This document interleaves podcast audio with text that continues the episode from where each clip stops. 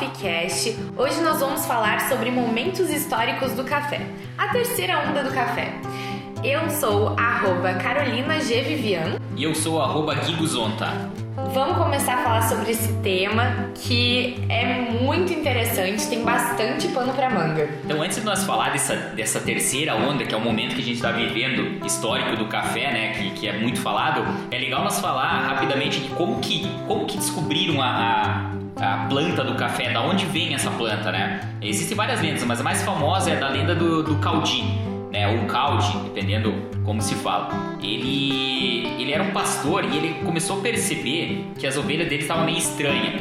É, depois, é, à noite, elas entravam no mato, se escondiam atrás de uns matinhos lá e aí, é, e aí elas voltavam saltitantes. No primeiro momento até ele achou que elas estavam possuídas pelo diabo, né? E ele começou a perceber essa, essa movimentação estranha, que elas voltavam saltitantes e, e muito agitadas, e ele foi ver o que, que era isso. E ele, ele percebeu que as ovelhas estavam comendo umas frutinhas vermelhas diferentes.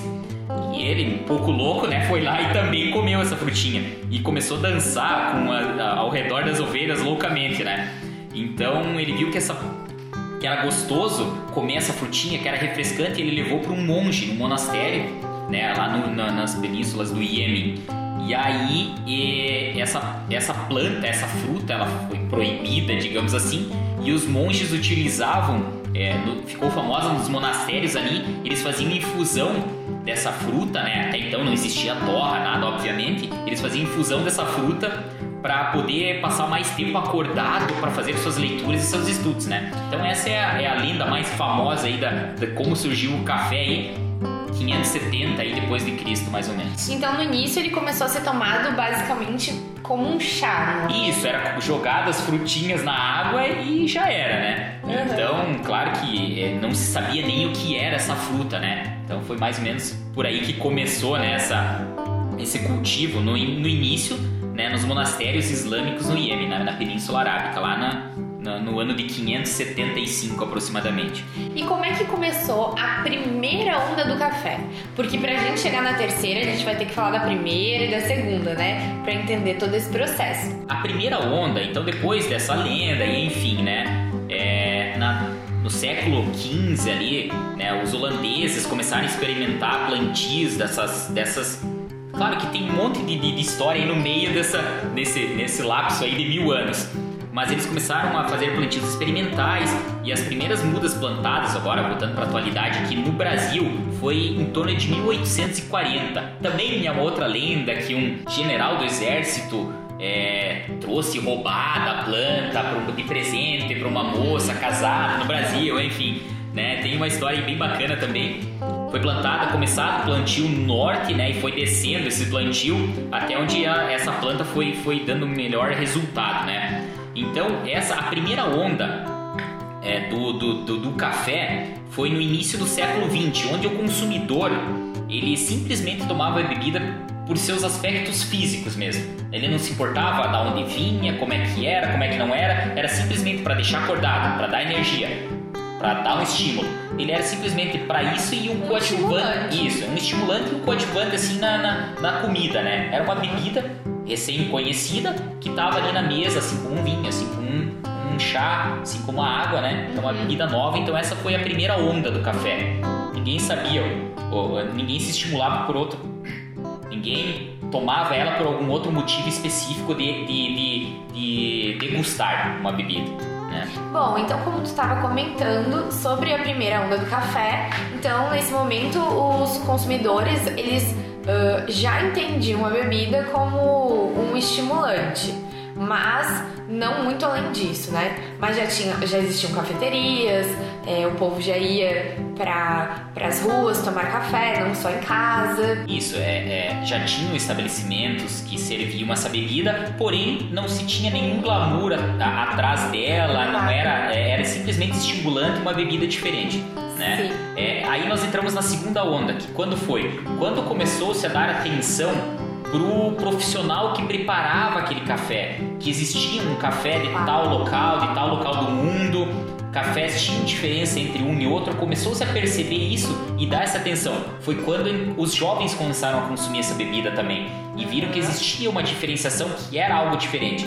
Então eles começaram a, a perceber isso e começou a sentir a necessidade de especializar aqueles profissionais que preparavam essa bebida, porque via-se que tinha uma diferença. Né? Uhum. Ah, porque fulano prepara assim, fulano prepara assado e tem uma diferença. Opa, peraí, isso daí que, que, bebida é essa que dá para ter nuances diferentes? Então essa foi a segunda onda, né? O final da segunda onda, que foi essa, essa questão aí de, de profissionalização da profissão e da bebida.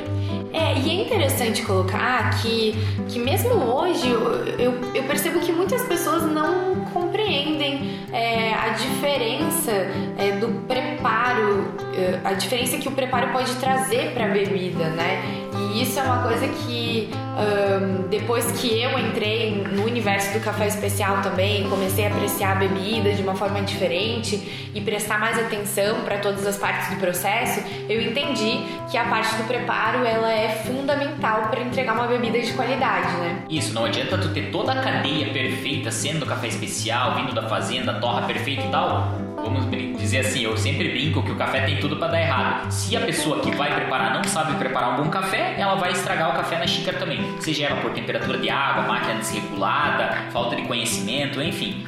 E é onde a gente entra na terceira onda do café, que é, oficialmente, vamos dizer assim, é onde a gente está agora.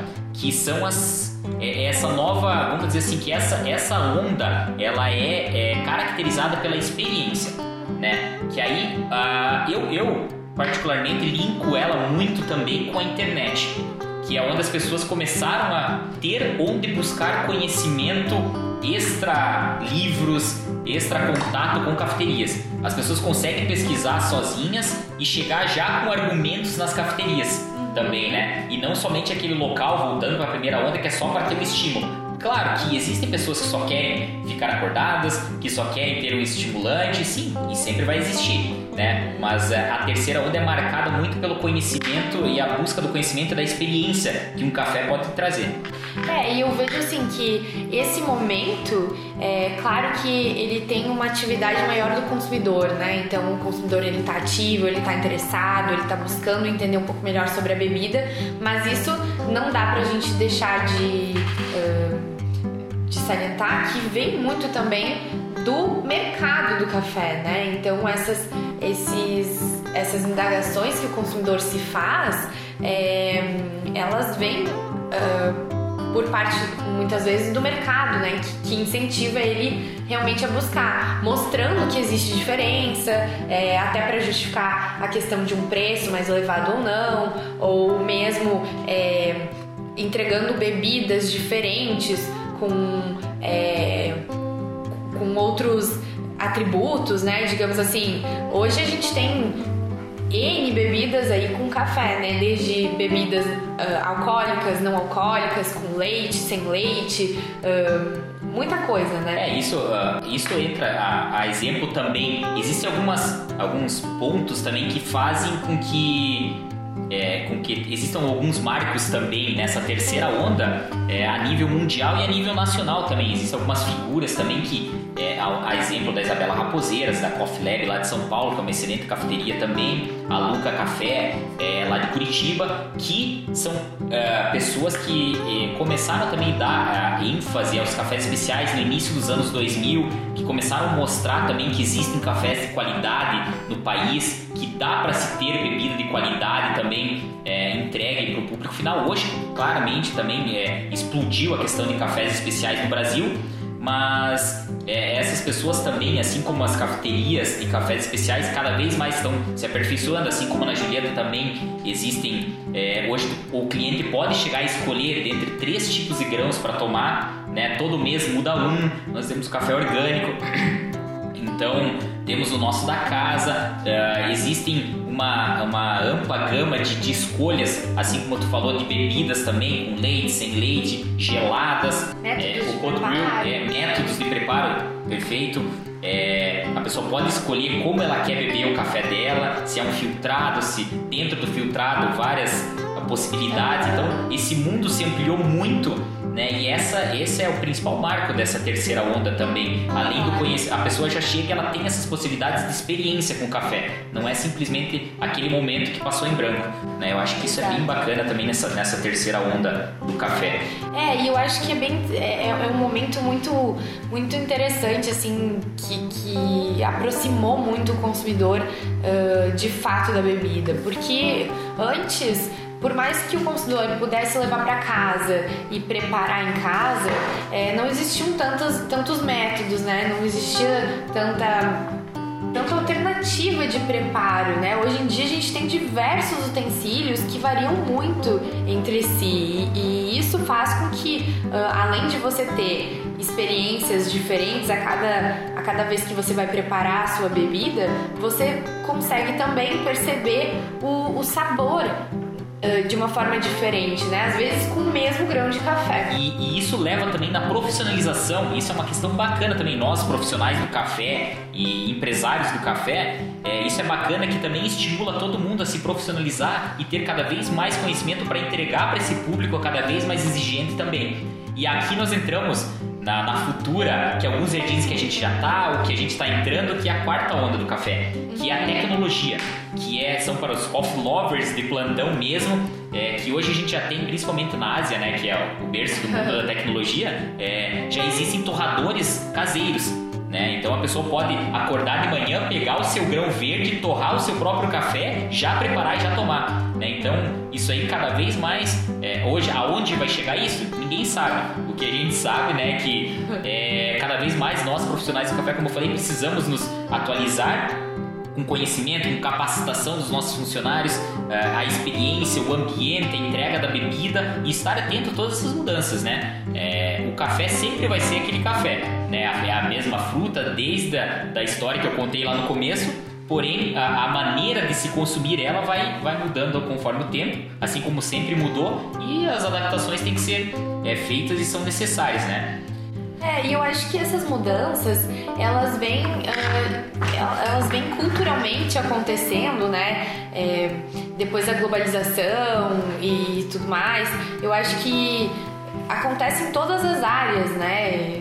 Não só no universo do, do café, mas as pessoas elas estão cada vez mais carentes de, de ter experiências, né? De vivenciar coisas. Então hoje a gente percebe que um, dos principais consumos da, das pessoas está sendo voltado ao entretenimento, né? A gente tem deixado de consumir. Uh, cada vez mais consumido um pouco menos de produtos em si e consumido mais experiências. E eu acho que isso está em todas as áreas aí do consumo, né? E o café não deixa de ser diferente, por isso mesmo que, que estão sendo criados tantos métodos diferentes, né? Alguns, inclusive, é, muito parecidos entre outros, entre, entre, um, entre uns e outros, entre né? Eles. Entre eles. é, mas é, é, é por aí mesmo. Então eu, eu queria para nós finalizar aqui também trazer alguma, algumas curiosidades aqui, né? Que são as cafeterias é, mais antigas em atividades do mundo, né? É, então o café hoje mais antigo em atividade do mundo é o Le Procopio, né? Em Paris ele foi aberto em 1686, então é um café que tem 330 anos. Né? Então é inimaginável, né? Tu, tu conseguir adequar a tua cabeça esse tempo. Hoje ele é um restaurante também, mas ele ainda no mesmo local, com o mesmo nome, tem café também. Então ela, esse é considerado né, um dos cafés mais antigos do mundo.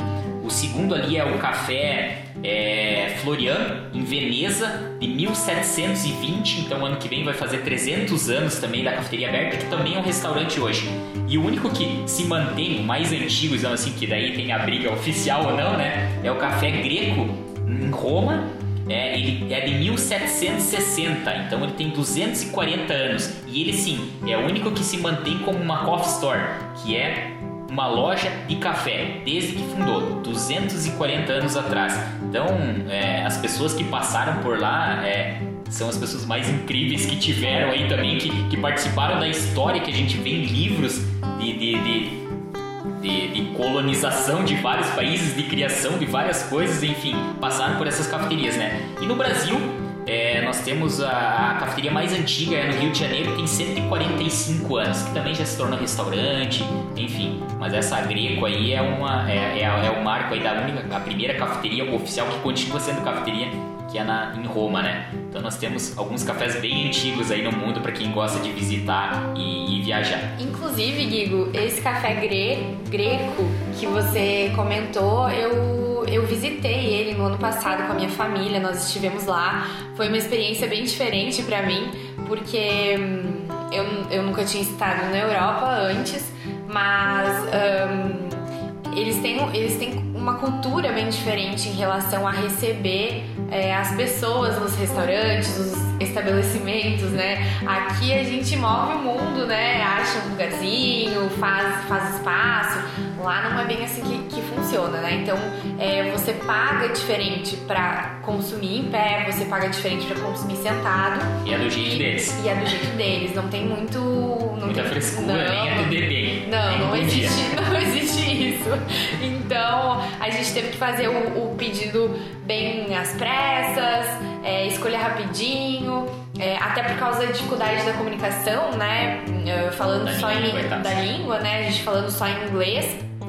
E, e aí a gente preferiu tomar o café em pé para seguir o passeio mais rapidinho, né? Uh, mas assim, foi muito interessante conhecer o espaço, porque desde a arquitetura, né? É, ela é, se mantém igual desde sempre. É algo incrível. É, é um dos únicos assim, desse que eu falei também que se mantém. Exato. É, os candelabros, a, a, pintura, a arquitetura igual a 240 anos. É, né? desde a fachada aos detalhes internos de arquitetura. E claro, né? vamos então, dizer que essa é questão de atender mal nunca, eles nunca vão perder porque é um ah, ponto não, turístico, né? Então. Não, a gente, a gente não foi. Não foi o estabelecimento que a gente foi melhor tratado, é. mas a gente. Mas, isso... uh, mas a gente não deixou de consumir, claro, né? É porque é muito histórico e, e é um café que que é gostoso, né? Não é um café especial uh, que, que, eles trabalham. Mas vale a experiência. Mas vale a experiência, Isso é com certeza.